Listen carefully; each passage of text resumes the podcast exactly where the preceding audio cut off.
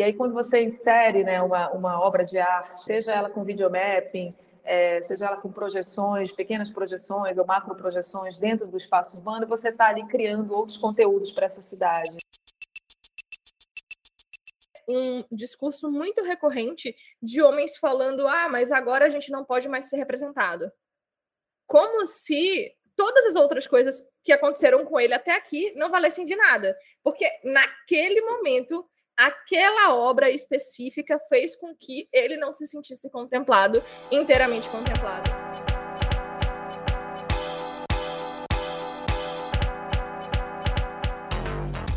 Sejam bem-vindos ao podcast Mostra Elas, que nessa primeira temporada, chamada Mostra Elas na Tech, tem o objetivo de ampliar os diálogos em torno dos assuntos relacionados à mulher, arte e tecnologia.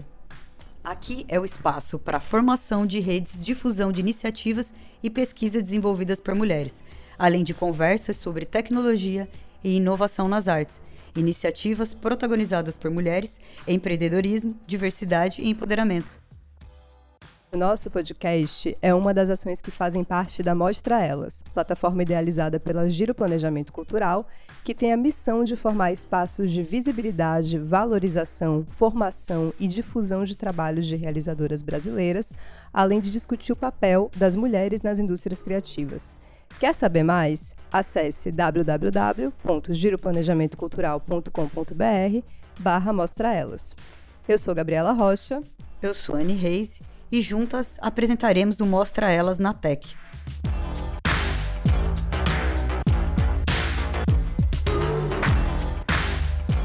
E hoje é a vez de recebermos a Ana Antar e a Roberta Carvalho para baterem um papo com a gente. Sejam bem-vindas. Sejam bem-vindas e, por favor, se apresentem. Eu sou a Ana Antar, eu sou desenvolvedora de jogos, mas eu vim do teatro. Então, eu começo a minha carreira no teatro. É, e de lá para cá eu fiz graduação em direção teatral, depois eu fiz especialização em game design, e eu vim permeando esse, esses dois mundos, entendendo um pouco desses dois mundos. É, eu trabalho muito com a hibridização de jogos digitais e teatro.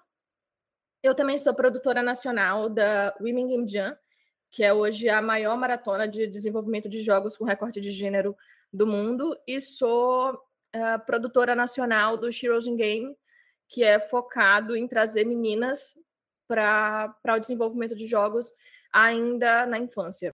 E eu sou Roberta Carvalho, quero dizer que é um prazer também estar aqui com vocês, com Ana, Gabi, Anne Reise, grande amiga querida aí. É, parabéns pelo, pela iniciativa do podcast, né, pela proposta de ampliar essas vozes de mulheres incríveis aí na tecnologia. Então, eu sou artista visual, multimídia e também faço trabalhos de direção artística. Os meus trabalhos eles envolvem o vídeo, a intervenção urbana, é, a videoprojeção, também as realidades mistas, é, o audiovisual e projetos interativos. Eu estudei na Universidade Federal do Pará, eu sou paraense, eu estou nesse momento aqui em Belém do Pará, e fiz mestrado na Universidade Estadual Paulista e atualmente desenvolvo alguns projetos, entre eles eu vou destacar dois, que é o Festival Amazônia Mapping, que eu idealizei em 2013 e que vai agora para a sua sexta edição, e também sou co-idealizadora do Festival Humana, que é um festival que tem o protagonismo da mulher mais no mercado da música, e é uma parceria minha aí com a Ila, que é companheira de vida e de trampos, e que tem essa frente aí mais voltada para as mulheres da música. Muito feliz em vocês estarem aqui. Não conheço Ana ainda, Roberta, companheira aí das artes, e fazer esses encontros. Para a gente é muito importante vocês conhecerem.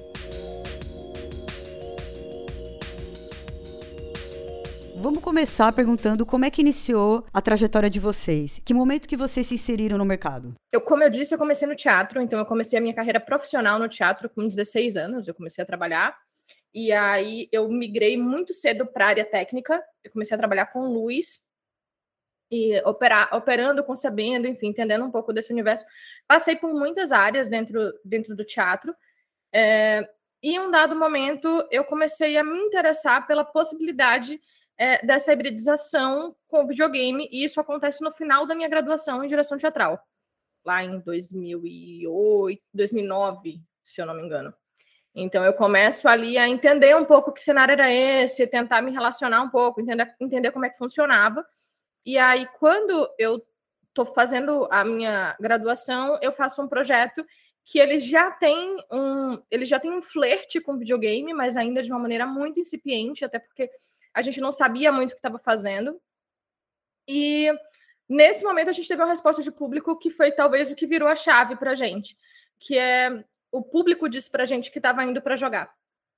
E talvez a partir disso a gente entendeu que, ok, tem algo acontecendo, então vamos entender o que é isso que está acontecendo. E é quando eu vou estudar videogame e começo esse trabalho mais profissional, é, pensando que naquele momento eu não sabia direito o que, que era isso. Eu acho que tem isso. Olhando para trás, a história contada é, é a história é a história com clareza, né? Então, hoje eu tenho clareza de que, como isso aconteceu, que trajetória foi essa, mas na época era muito difícil de entender que eu estava migrando de área. Então, acho que isso acontece um, um, pouco mais de 10 anos atrás. Então, a minha história começa quando eu, é, na adolescência, começo a ler demais, assim, filosofia, literatura e poesia, e eu comecei a fazer, escrever poesia e também fazer poesia visual. A poesia visual ela me conectou com a história da imagem, com a questão da imagem, né, do texto enquanto imagem, e isso logo me fez né, despertar para as técnicas de fotografia, vídeo, e, e, eu comecei a produzir fotografias que misturavam a poesia é, enquanto texto no meio da imagem. Então, nesse momento, eu comecei a me abrir né, para as tecnologias da imagem, para a experimentação da imagem enquanto expressão. E daí para frente, eu fui mergulhando ainda mais na fotografia e no vídeo, construindo projetos e trabalhos nesse sentido. É, quando eu comecei a circular nesse mercado né, do, das galerias de Belém, expor, fazer exposições coletivas, né, foi um momento extremamente é, bacana assim, né, de conhecer as pessoas, de, de, montar coletivos também, trabalhar com outros artistas. É, eu tinha um desejo muito grande de ver o que eu produzia na rua, não só o que eu produzia, mas o que outros artistas produziam também. Eu, achava, eu acho que a rua é um, é um lugar muito interessante, né, de fluxo de pessoas, de informação, e geralmente a rua, né, ela já está configurada ali pela sua história, pela história da arquitetura, pelas placas, pela publicidade. Então, a arte inserida dentro da, da rua era algo que, que eu tinha muita vontade de fazer, porque eu acho que é um, é um outro dado, né, não dito, não, não, não esperado, é, colocado ali naquele, nesse espaço de fluxo. E aí foi quando eu comecei a experimentar a, a ima as imagens que eu produzia na rua. E aí a projeção foi um, uma tecnologia, né, uma técnica muito importante nesse, nesse lugar, porque com a projeção eu conseguia ampliar né, o que eu fazia, as imagens que eu produzia nesse espaço urbano. E aí comecei a trabalhar e pesquisar a projeção, a estudar tecnologia, fazer as coisas de uma maneira muito artesanal ainda, e fui entendendo né, os softwares, que existia né, todo um estudo e toda uma história também por trás disso. E aí eu fui ampliando o meu trabalho para esse para essa área da tecnologia. Então a minha a minha virada aí de de, né, de começar a produzir arte foi primeiro através da poesia, da filosofia, e em seguida eu mergulhei no campo da imagem. A nossa próxima pergunta é para Ana.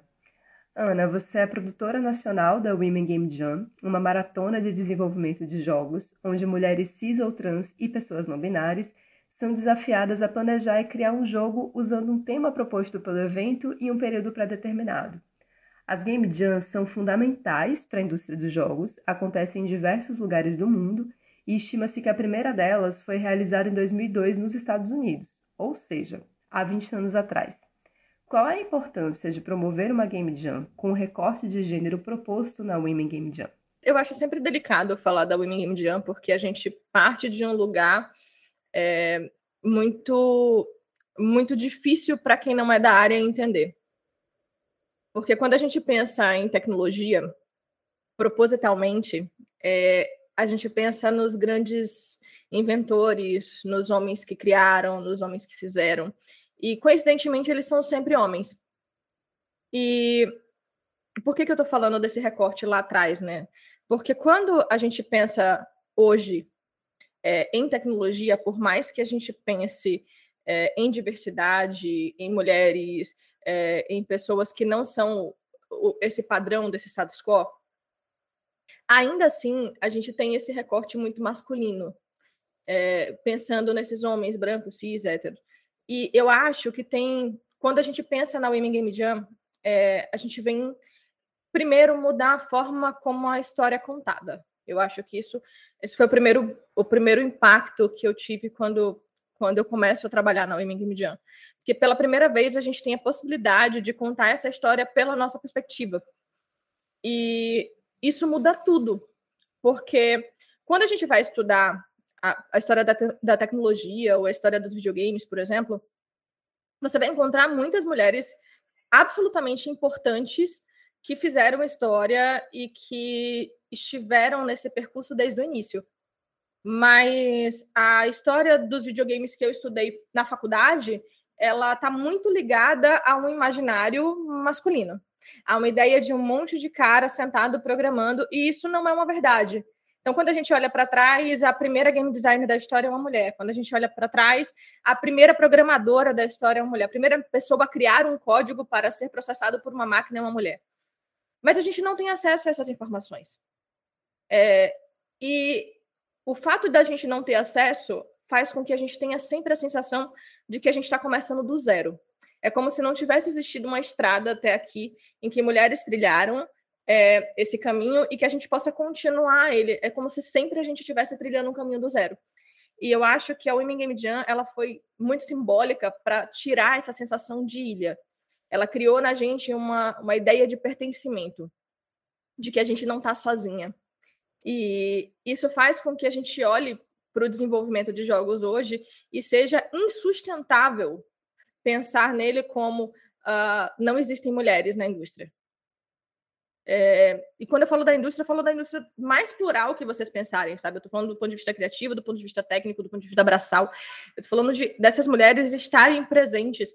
E ao passo que não é mais sustentável que uma empresa não contrate mulheres porque elas não conseguem, porque eles não conseguem, é, sei lá, entrevistar mulheres, achar as mulheres, procurar, enfim, porque tem sempre um discurso muito confortável, que é o discurso hegemônico, que é o discurso de você manter esses padrões continuando a cada, a cada ano que passa. Então, eu acho que pensar o Women Game Jam, não só o Women Game Jam, mas eu acho que a Women Game Jam virou um marco nesse sentido, porque a gente compreende que depois da Women Game Jam não teve, não tem como hoje qualquer empresa no Brasil falar não tenho mulheres no meu quadro de funcionários porque não consigo contratar mulheres, porque elas não existem, porque elas não estão, porque é um, é um espaço hegemonicamente masculino ainda. Então, o que eu vejo é, da importância de você ter um evento como a Women Game Jam e todos os eventos que a gente tem aqui no Brasil e fora do Brasil, com recorte de raça, com, com recorte de gênero,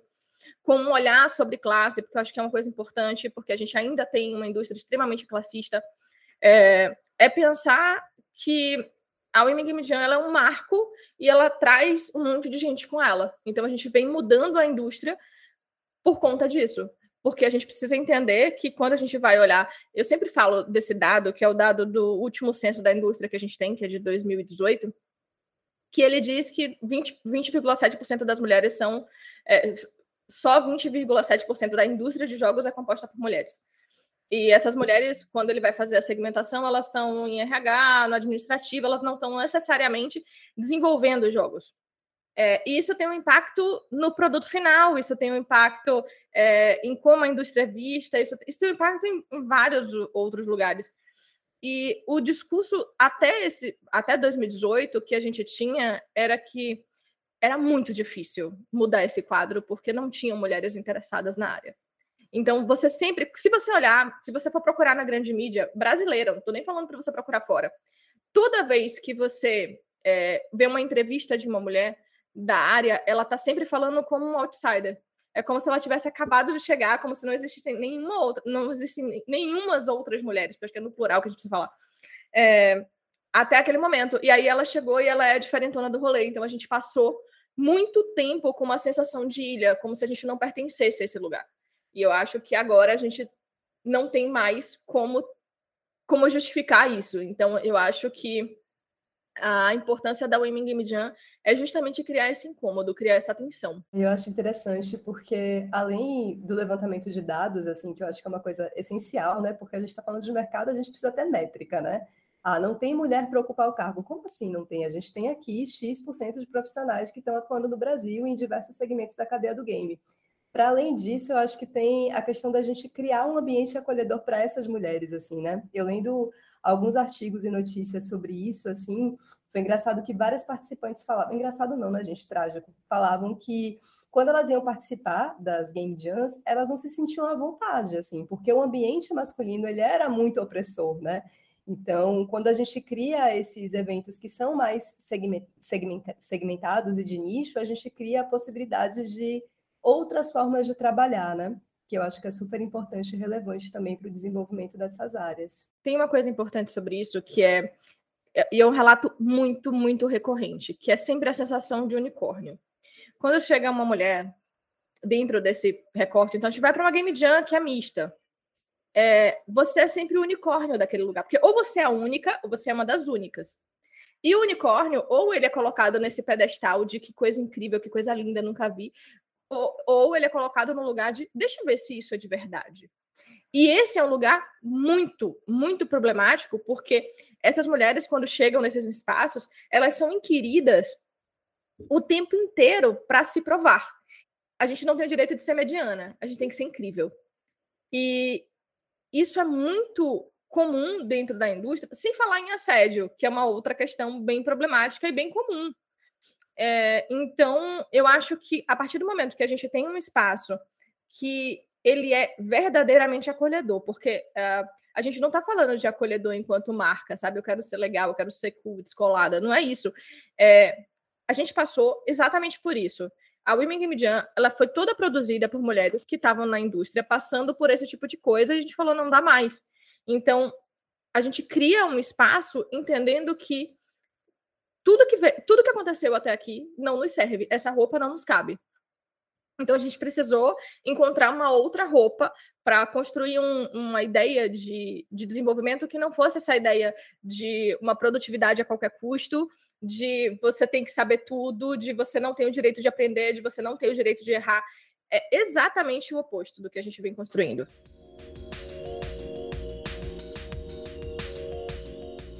Falando de projetos incríveis, é, um, proje um projeto importante, falar do Amazona Mapping.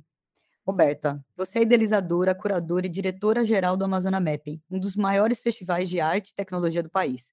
Como você enxerga o papel de um projeto como este para o fortalecimento do circuito de difusão das artes digitais? Boa, Aninha.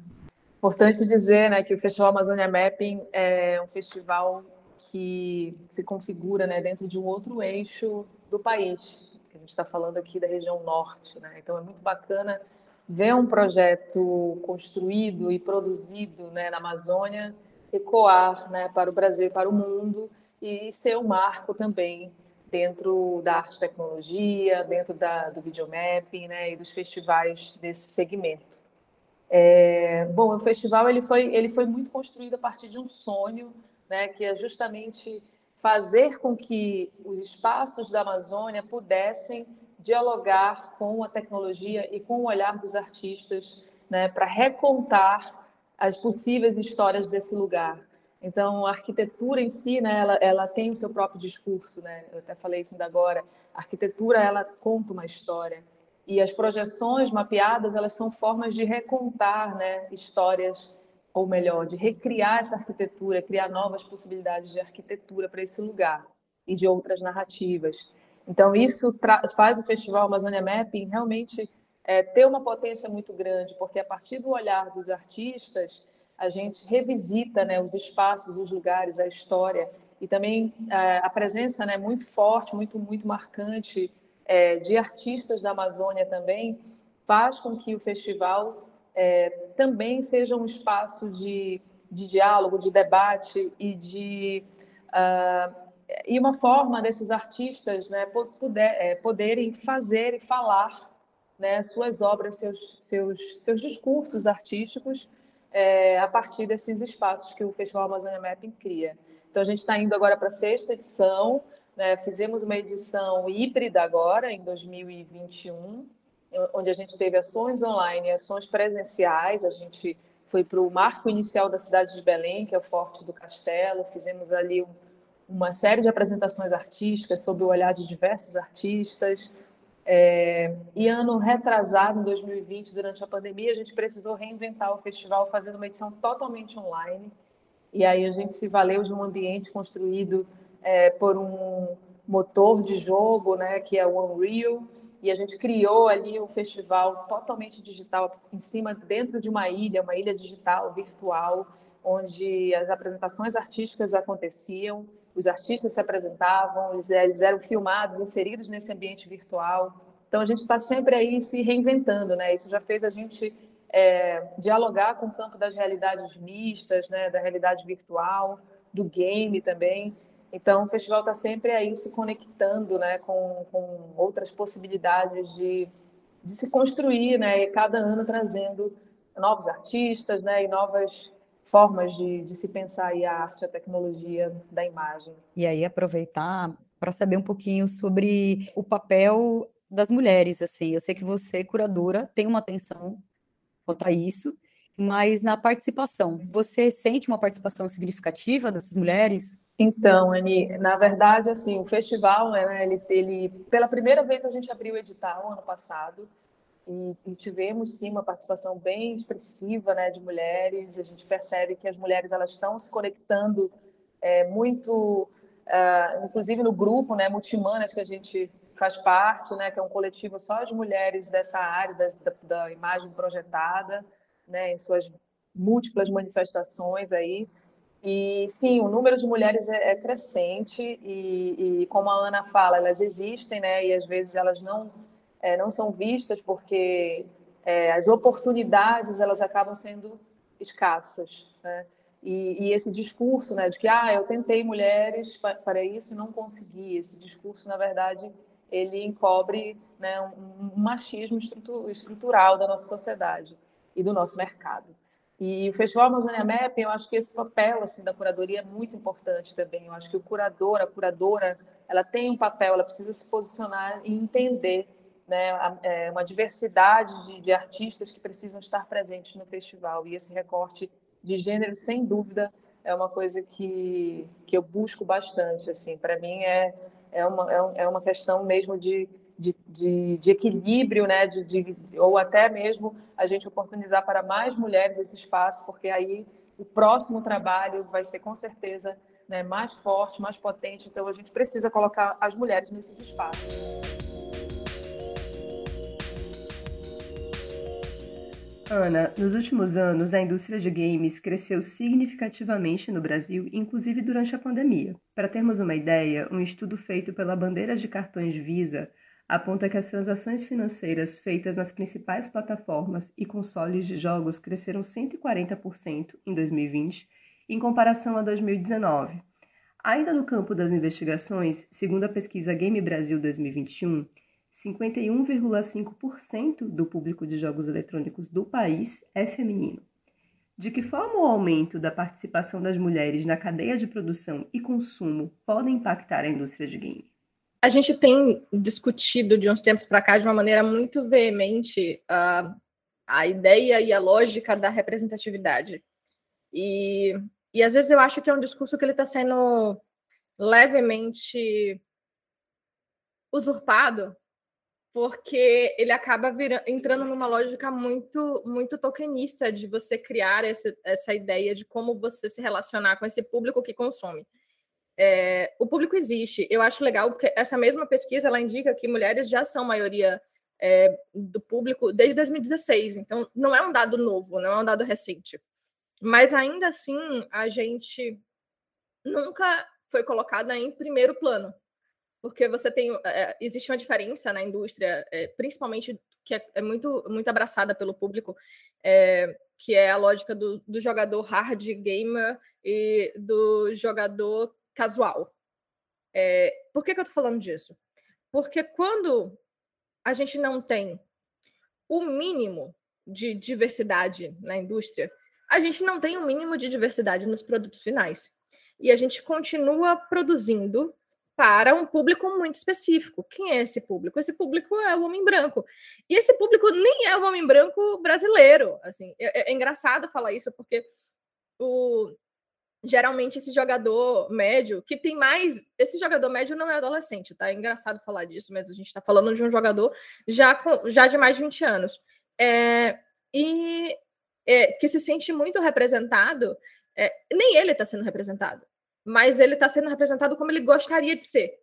É, e isso é um problema, porque vamos, vamos pensar o seguinte: se eu tenho uh, uma, incidência, uma incidência cada vez maior de meninas e mulheres jogando videogame, se a médio e longo prazo essas meninas e mulheres não se sentem contempladas, eu não vou nem dizer representadas, eu vou dizer contempladas. Se elas acham que aquele produto ele não é feito para ela e a médio e longo prazo você não tem nenhuma mudança, elas vão abandonar isso. Porque você vai ser desprezada durante tanto tempo que vai chegar uma hora que você vai dizer: não quero mais, não dá mais para mim. E eu acho que o primeiro ponto de você ter uma mudança significativa na indústria é você ter uma mudança significativa de produto final. É você entender que não cabe mais você produzir para esse homem branco que que não é maioria, sabe? Então, assim, eu acho muito louco, porque pela primeira vez a pesquisa, a gente está fazendo um recorte de gênero, mas pela primeira vez essa pesquisa ela trouxe um recorte de raça e ela também mostrou que é, pessoas não brancas são maioria. E aí você pira a cabeça, né? Porque o que a gente tem no imaginário coletivo é de que quem é a maioria gamer no Brasil? É o cara branco de classe média alta que tem acesso a uma super máquina e pode jogar. Esse é o imaginário coletivo. E aí a gente começa a desmistificar esse lugar.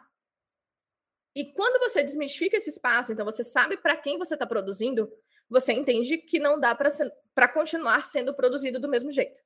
Então eu acho que é fundamental a gente entender que quando a gente quando a gente faz videogames, uma das coisas que a gente mais fala sobre fazer videogames é que a gente está construindo possibilidades de mundos. E quando a gente está construindo novos universos e novos mundos, eles precisam ser novos. Se a gente está construindo sempre o mesmo universo com uma outra roupinha, ah, em algum momento isso vai perder o interesse, isso não vai gerar lucro, que é o que a indústria se interessa.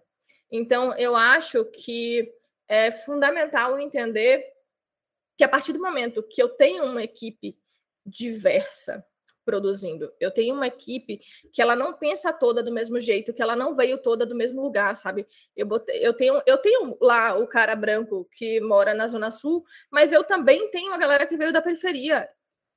E esse atrito, é, é, é esse, essa tensão é o que vai gerar algo de fato novo sabe? É, é, o que vai gerar a possibilidade de você ter um universo que contemple outras pessoas. Com certeza, né? E quando a gente fala também de ter diversidade, a gente está falando de, de um discurso que é muito atual, assim, né? A gente vem tentando é, representar o máximo possível de identidades dos projetos que a gente faz quando a gente fala, né? Puxando aqui a sardinha para o nosso lado, né? Quando a gente fala dos nossos projetos artísticos, por exemplo.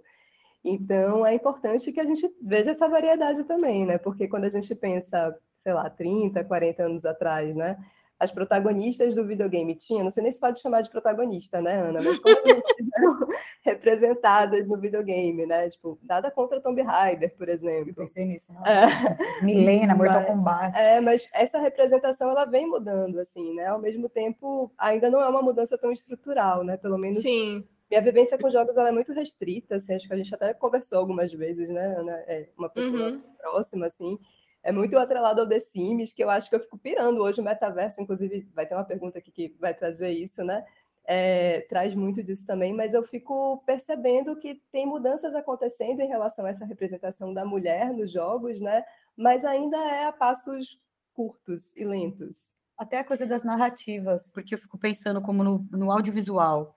A gente vê hoje telenovelas, é, as coisas tiveram que se adaptar para não perder porque a gente tinha uma narrativa é, de protagonismo que estava sendo construída e já não estava respondendo mais. Então, é quem consome aquilo. Então, assim, falando em audiovisual, eu pensando, mas trazendo essa ideia de narrativa, como a gente tem novela, então a gente tem a história do game, aquele.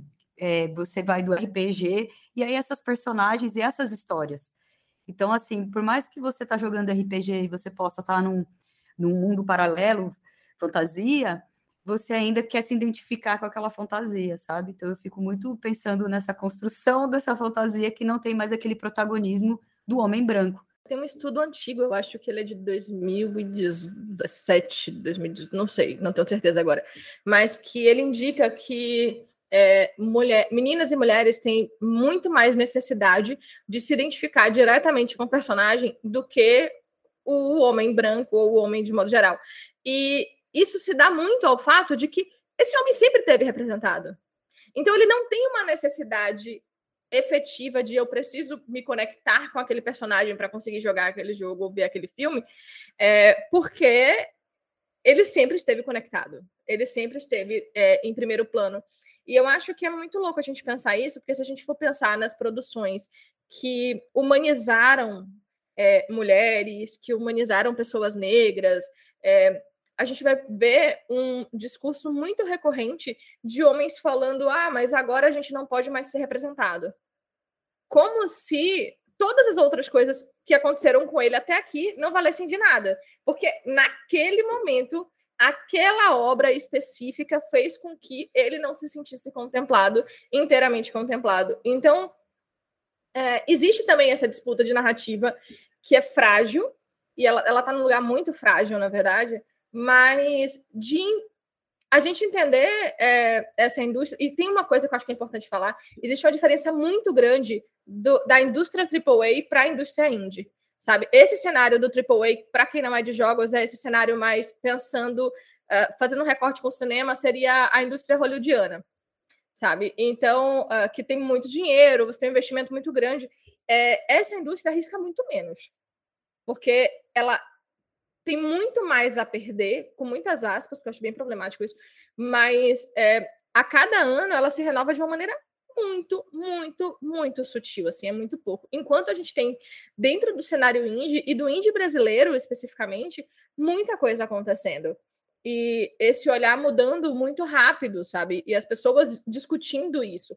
Então a gente tem uma efervescência de discussão acontecendo em tempo real, e isso é muito rico. Só para dizer para vocês que no Mario Kart, Mario Bros Kart, eu mesma era o Yoshi. Porque só tinha a princesa, então eu era o cogumelo ou o Yoshi. oh, amiga, vocês... É, só tinha princesa, né, gente? Dragão.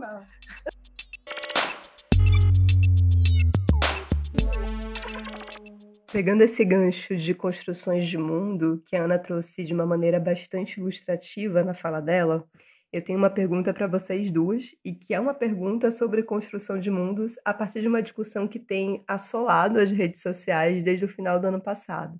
Ao longo dos últimos anos, ouvimos um aumento nos debates em torno da realidade virtual, realidade aumentada e metaverso. Muitos estudos e pesquisas apontam que o metaverso é o futuro inevitável e que até uma década poderemos nos conectar por meio de um universo virtual compartilhado e hiperrealista, através de avatares, óculos especiais associados a outros equipamentos. Na opinião de vocês, quais serão os efeitos que o desenvolvimento dessas tecnologias promoverá no mercado das artes e nas relações interpessoais? A gente resolveu trazer essa pergunta para vocês duas porque a gente entende que esse é um universo que vocês têm permeado eu sou encantada por essa exposição que a Roberta fez e que se utiliza da realidade aumentada. Eu tenho um aplicativo no celular e adorei a proposta. E a própria experiência que a Roberta traz com a Amazônia Mapping já flerta também com isso. E no caso da Ana, a partir da vivência dela com jogos eletrônicos. Então a gente queria ouvir vocês duas a partir dessas perspectivas. Então, eu, eu realmente assim acho que é um campo muito muito interessante é, para a arte, né? Pensando aí nesse recorte com as artes, é, a possibilidade de interação, né, com outras camadas, por exemplo, de um trabalho artístico. É, esse projeto que a Gabi citou, né, que chama Amazônia Aumentada, ele tem é, a ideia, né, de usar a realidade aumentada em fotografias para expandir o conteúdo dessa imagem. Então, é uma experimentação ali né, com a tecnologia e também com a fotografia, é, em que você usa esse aplicativo, você aponta para as imagens, né, para as fotografias, e aí você descobre ali uma, um outro conteúdo, né, um movimento ou é, um outro discurso que aquela imagem pode ter. Então, acho que isso é, é um caminho muito interessante. Eu, eu, eu, gosto muito, acredito muito nessa ideia de ocupar as mídias com poesia, né, com arte, com outras possibilidades de leitura do próprio trabalho artístico e da nossa realidade, né? Falando de criação de mundos, eu acho que a arte em si, ela é uma maneira, né, de, de, de olhar para a realidade de uma outra de uma outra forma, né? E de criar outras possibilidades para se ver, para se vivenciar essa realidade. Então são outras, né, são pontos de fuga, são caminhos, são desvios que eu acho que a arte promove. Eu acho que a realidade virtual, de alguma forma, também é uma outra maneira, né, de você é, imergir, mergulhar em um mundo outro, né, com uma outra possibilidade de vivenciar. E é muito interessante é, que há estudos que dizem né, que o que você vivencia na realidade virtual para o cérebro, né, para o corpo, não se distingue da, da sensação de você, por exemplo, estar tá descendo uma montanha russa real, né, para usar esse exemplo clássico. É, então, de fato, assim, eu tenho estudado e experimentado a utilização da realidade virtual e é um negócio muito chocante, assim. Eu acho que de fato é transformador. É óbvio que existem é, questões, né, para se pensar sobre isso, sobre a tecnologia nos controlando, né, o controle das empresas, né, que, que, que produzem, promovem essa tecnologia. Tem, óbvio, muitos debates, né, para a gente fazer nesse nesse campo, mas eu acho que é um, um, um espaço é, fascinante, fascinante para para se explorar, para se pensar, para se pensar educação, para se pensar arte, né, o jogo, enfim, eu acho que é um caminho assim muito, muito que eu acho que a galera do game já avançou muito, assim, quando eu olho para certos jogos, certos certos desenvolvimentos, né, de, de, de jogos, eu olho, cara, o game já está lá na frente, assim, há muito tempo, sabe, falando disso, e a gente está aqui na, no campo da arte tensionando ainda esses discursos. Por isso que eu acho que essa conexão aí com esse com o mundo do game, da tecnologia, né, traz para a arte realmente um, um, um, caminho né, muito, muito potente, muito interessante de se pensar. Acho que é um programa inteiro sobre metaverso, mas vou tentar resumir um pouco é, o, o, como eu sinto um pouco para o videogame. É, às vezes me assusta um pouco como a gente está falando de metaverso agora, como se fosse algo muito novo. Então, é, com a mudança do Facebook, enfim, algumas coisas aconteceram nesse sentido e parece que a gente tem um boom como se fosse uma grande novidade. É, e não é necessariamente uma novidade, é, já vem se falando e se estudando sobre, testando coisas há bastante tempo. E por que, que eu estou dizendo isso? Jogar um banho de água fria? Não, eu acho que a gente precisa entender que a gente tem processos e a gente tem momentos onde faz mais sentido desenvolver determinadas tecnologias ou você tem mais condições de desenvolver determinadas tecnologias. Eu acho que, principalmente com, com a pandemia, a gente começou a olhar para essa ideia de metaverso de uma outra forma. É, bom, ruim, não sei. Acho que, acho que tem muita coisa acontecendo, porque a gente abre margem, da mesma forma que a gente abre margem para, uh, sei lá, um, uma ideia uh, possibilidades artísticas incríveis dentro disso, sabe? É, poética, novas poéticas sendo criadas, enfim, pensar um, uma lógica artística, a gente também tem que pensar que tem surgido com isso uma lógica mercadológica muito problemática. Porque até então o que a gente tem de metaverso tem muito servido à lógica capitalista. Então, se a gente for pensar, por exemplo, grandes desfiles de moda indo para o metaverso e vendendo no metaverso as peças, mas essas peças não existem. Ah, Ana, mas você vai vestir o seu boneco. Sim, mas essas peças não existem. Elas estão sendo. Você está comprando alta costura dentro de uma lógica de NFT. Então, assim, são várias questões muito problemáticas e que vêm ainda nessa lógica de especulação, enfim. Então, eu acho que é, a tecnologia ela tem, ela tem uma, ela tem esse olhar que tanto pode ser uma benção quanto uma maldição. Então a gente pode pensar que pode ser usado de uma maneira muito incrível e coisas fantásticas acontecerem, e a gente ter, sei lá, experiências é, é, híbridas de um ponto de vista muito, muito, muito artístico, enfim, coisas acontecendo. É, mas a gente tem que pensar também que isso também está sendo pensado para ajudar na gamificação do trabalho, que é um problema. Porque aí, quando a gente começa a abraçar essa lógica de gamificação dentro do metaverso para o trabalho, para o trabalho não parecer trabalho, porque você vai trabalhar mais e você vai produzir mais e você vai dar mais lucro, é, porque vai parecer que você não está tão cansado, é, a gente começa a pensar que talvez seja importante entender os limites, os limites éticos disso. Então, é, eu acho que, como eu disse, cabe um programa inteiro para a gente pensar sobre isso e problematizar é, pontos positivos e negativos, mas eu acho que, como tudo, é, tem esse, esse olhar que a gente pode pensar é, em. É, ele, eu tenho um olhar um pouco elástico sobre, é, sobre os, os benefícios de você pensar o metaverso do jeito que ele está sendo discutido agora. Porque não é o problema não é o metaverso. O problema é a maneira como a gente está colocando isso, inclusive em primeiro plano. Então, acho que tem, tem muito, muito, muito, muito pano para manga. Sobre o metaverso, eu tenho acompanhado também essas discussões desde o final do ano, me sentindo completamente bombardeada por essa temática. Me interessa muito os debates sobre as questões éticas a partir da criação de novos mundos, o que é permitido, o que é moralmente aceito, quem é que dita isso? A indústria? Quem exatamente dentro dessa indústria? Eu fico muito encantada pela perspectiva tecnológica, porque eu acho que a tecnologia traz essa magia de novas possibilidades, mas ao mesmo tempo pensar a partir de que ética isso vai ser feito.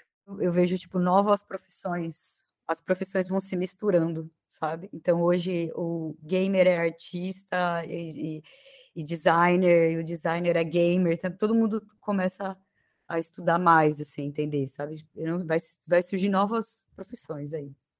E aí, falar para vocês agora, estamos terminando, e a gente quer saber de vocês qual conselho que vocês dariam para quem está se iniciando na área. Olha, eu acho, assim, é muito, acho que acho que a gente tem que estudar sempre, assim, eu acho que estudar é uma parada experimentar também, sabe?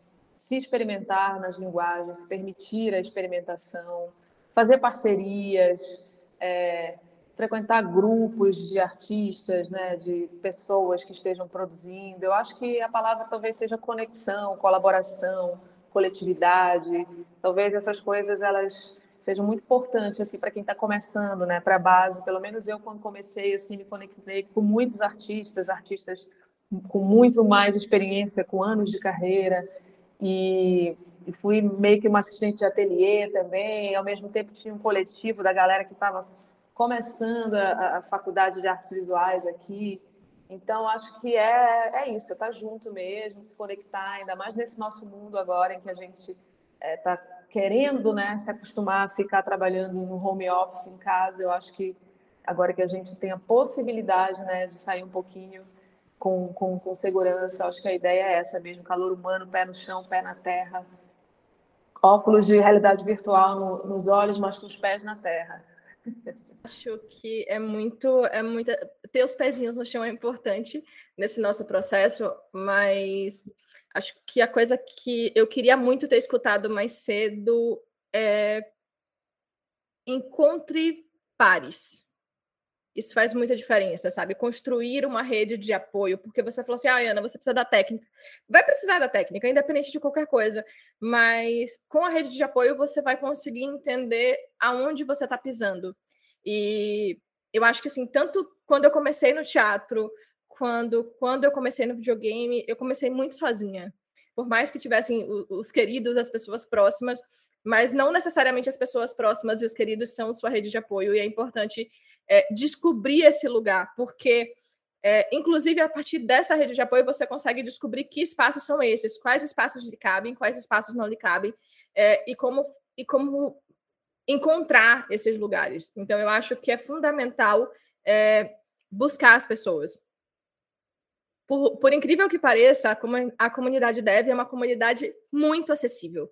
Quando eu falo acessível, é acessível de verdade. Então, assim, geralmente essas pessoas vivem no Twitter, gente. Então, assim, se você, ah, quero falar com as pessoas no Instagram, difícil, porém, o Twitter é um lugar muito acessível. Então, você encontra todo mundo, você encontra a Dev com 20 anos de carreira, que vai trocar uma ideia com você e vai te dizer, olha, hum, essa vaga talvez não seja legal agora. Ou uh, melhora o teu portfólio nisso, sabe? E não tenha medo de apresentar os seus projetos, de apresentar os seus problemas, os seus, as suas dúvidas, as, as suas incertezas, porque a gente veio de uma lógica em que a gente não podia errar. E eu acho que a, a coisa mais libertadora desse processo inteiro foi descobrir que a gente tinha o direito de errar.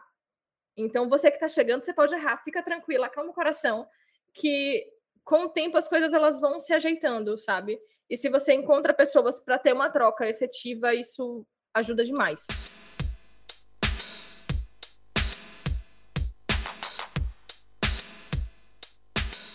Chegou a hora do Elas Respondem, quadro em que conectamos você, ouvinte, diretamente às nossas convidadas, através de uma pergunta feita por você. A primeira pergunta é da Renata Correia para Ana Antar. Ana, você acha que a estética do game é uma tendência nas artes? Acho tendência muito forte. Eu acho, eu, porque eu acho que esse é meio pretencioso, sabe? É, eu acho que a estética vem se relacionando mais. Porque a gente passa durante muito tempo por uma lógica meio purista das artes, em que a gente não se mistura. Eu, eu, eu pessoalmente vivi muito isso dentro da escola de teatro, um olhar muito purista, um olhar onde você tem o, o, a ideia do teatrão, por exemplo, ou quando você vai para concerto, pensa.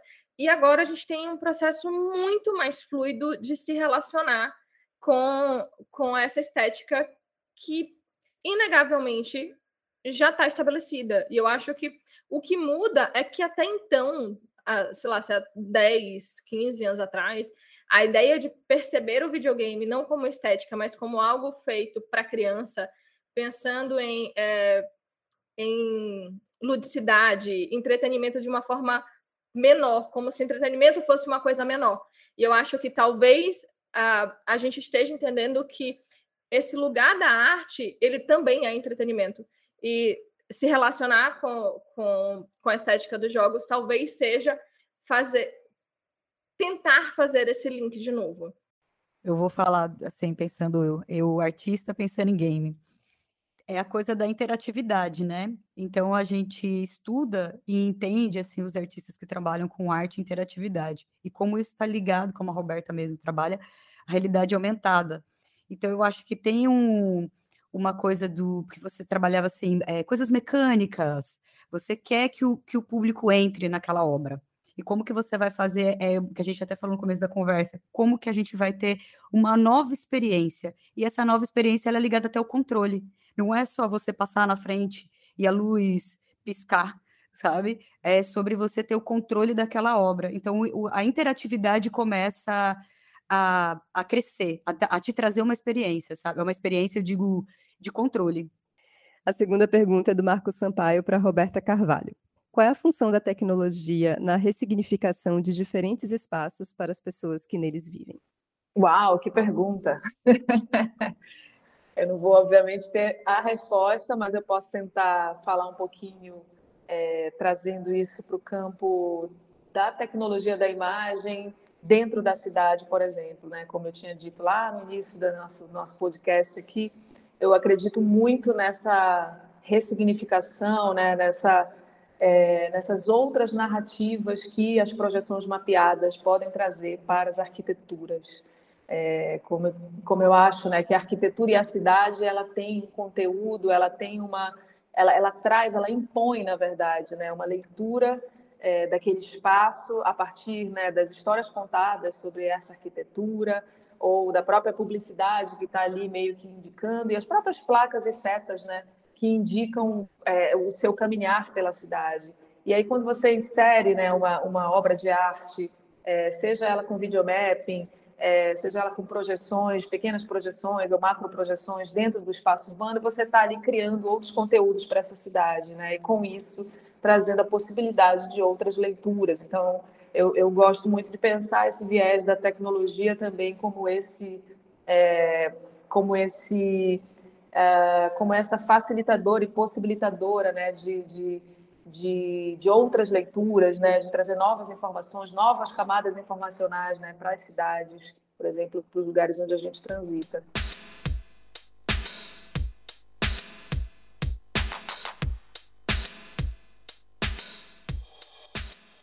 estamos chegando ao final do programa e essa é a hora do Elas Indicam. Aqui compartilharemos novidades, eventos, trabalhos, oportunidades e o que vier.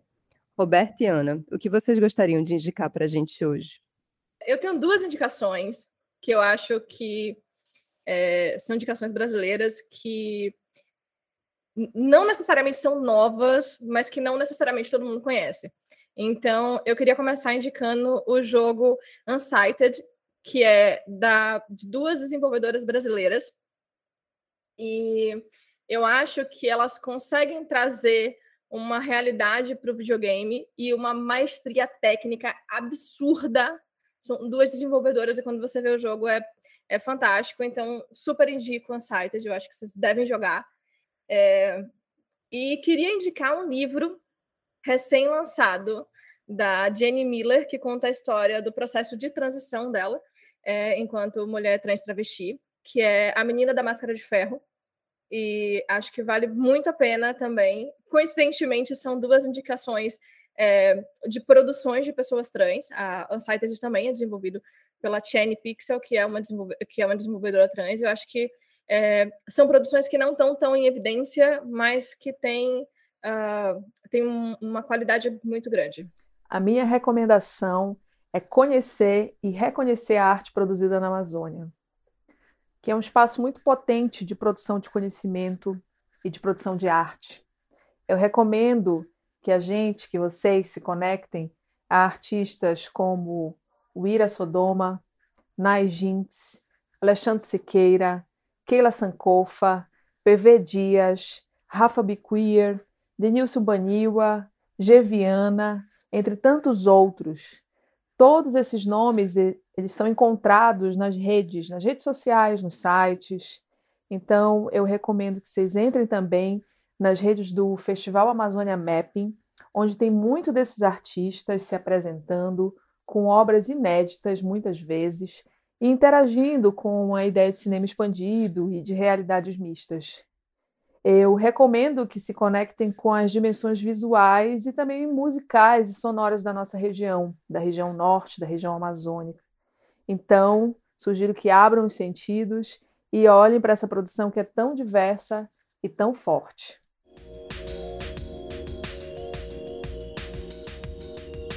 Gente, quero agradecer demais a participação de vocês. Roberta, eu já tive uma participação na Amazônia Mapping, então essa essa curadoria e ela me trouxe para um, um festival que foi tão importante para mim quanto conhecer Santarém e é isso que ela falou de fazer arte para aquele lugar e eu, eu já contei para vocês, eu vou botar aqui é, essa história de eu, eu conheci o lugar, você me proporcionou conhecer um lugar. Eu acho que os festivais fazem isso, a gente conhecer e a gente para quem a gente vai fazer. Então fui muito feliz, eu sei que a Amazônia Map é muito importante, como o Salvador Mapping também e de trazer categorias. Ah, não sei fazer o mapping. A gente é para você é, expor seu trabalho, videoarte, sabe? Então, quero agradecer, Ana, espero te conhecer. Muito obrigada hoje com vocês. Bom, queria agradecer imensamente, meninas, a participação de vocês. A Aninha conhecia já a Roberta e eu conhecia já a Ana. Então, um grande prazer conhecer a Roberta, mesmo que virtualmente. Também espero que a gente possa brevemente se conhecer no presencial também. Um beijo e espero que a gente consiga seguir aí formando essas redes através da Mostra Elas, meninas. Chegamos ao final desse episódio do Mostra Elas na Tech. Muito obrigado por ter acompanhado a gente até aqui. Aproveita e segue o podcast nas redes sociais através do perfil Mostra Elas para não perder nenhuma novidade. A Mostra Elas é um podcast da Giro Planejamento Cultural em parceria com a VJ Anne Reise, que também assina a edição de som. A coordenação de produção e roteiro desse episódio são de Gabriela Rocha. O desenho e a direção de som são da Dora Moreira, a gestão de redes sociais é da Bárbara Santos e a Bárbara Gesteira é a nossa designer. Esse projeto tem apoio financeiro da Lei Aldir Blanc por meio da Fundação Gregório de Matos, Prefeitura de Salvador, com recursos oriundos da Secretaria Especial de Cultura, Ministério do Turismo, Governo Federal.